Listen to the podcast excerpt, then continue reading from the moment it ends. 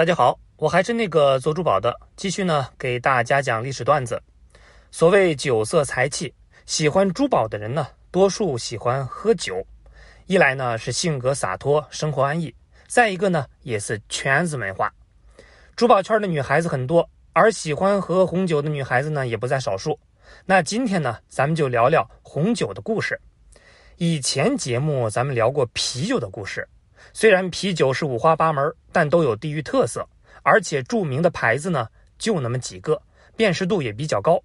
白酒呢同样，不过一说到红酒，国人基本都是懵逼的，因为红酒本就不是国人的杯中物。自打漂洋过海来到中国的那一天，红酒就自带一种所谓的高贵典雅的气质。当然，这是自以为，和我们的白酒比起来，他们是小巫见大巫。不过价格呢，也是让它保持气质的一个点。知道不知道的都听说过八二年的拉菲这个梗，好像在一般人眼里，红酒太玄乎了。从十几块钱一瓶到十几万一瓶，不都是葡萄吗？怎么差距这么大呢？其实我在这儿告诉大家，红酒呢并不玄乎，都是让装逼犯给搅浑了。学习一些红酒的知识，初中知识都吊打所谓的红酒专家。首先呢，咱们明确一个概念：红酒是用葡萄酿的。红酒好不好，关键是看葡萄。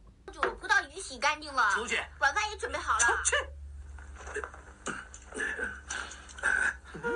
谁呀？啊，我就是你带回来的那串葡萄啊！你就是葡萄？不是，我是菩提老祖啊！什么菩提老母啊？你占我便宜！我是菩提老祖，我是神仙，我化为葡萄是来救你的。你偷了我的葡萄，还泼老木？那两个女人是妖怪，如果你不相信，我的照妖镜一照，你就会明白。哎呦，我照你老木的妖镜啊！哎呦，说，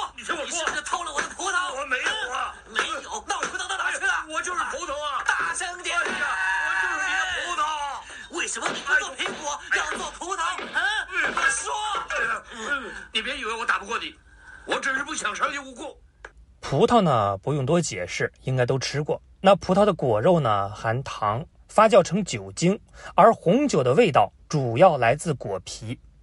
那怎么判断葡萄的好坏呢？三个字儿：成熟度。生葡萄酿酒又酸又涩，味道还淡；那熟葡萄酿酒呢，果香浓郁，层次丰富。果皮比果肉熟得慢，所以呢，得等皮儿熟了，葡萄才算真熟透。产区牛不牛，得看葡萄熟不熟。葡萄是温带植物，根儿很长，水和营养呢倒是不缺，缺的是热量。所以哪里才能够热呢？你想吧，反正农作物的事儿，你就坐在办公室想破喉咙也不会想明白的。首先说，温带呢也分冷暖，同样都是温带，靠近热带的低纬度产区更容易熟。然后呢就是海拔。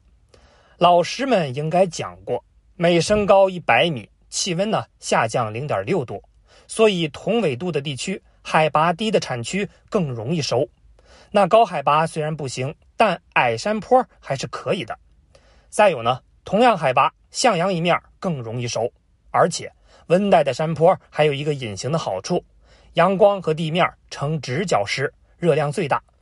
但是葡萄生长的温带无法被阳光直射。那这时，如果有个山坡，光线的照射角度就能无限逼近九十度，所以山坡比平地更容易积累热量。那现在明白了吧？啥样的地方葡萄容易熟呢？九个字儿：低纬度、低海拔、向阳坡。当然，上边说的都是理论情况，实际上气候受气压带、季风、洋流等各种影响。那最适合酿酒的葡萄生长区有三个气候。而那些牛博的红酒产区，基本都在这个范围里：地中海气候、温带海洋性气候、温带大陆性气候。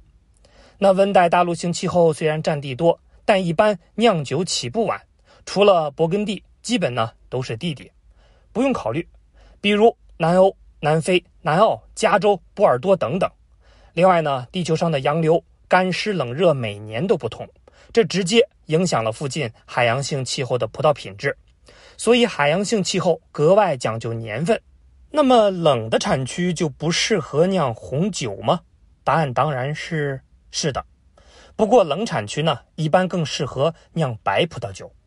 原因呢很简单，白葡萄酒不带皮儿酿，所以呢对成熟度要求没有那么高，口感酸酸的，反而更清爽。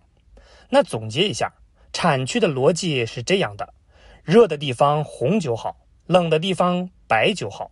不冷不热，风味足；太冷太热，不酿酒。那好吧，今儿呢，简单说了这么多红酒的东西，那晚上要不要整点呢？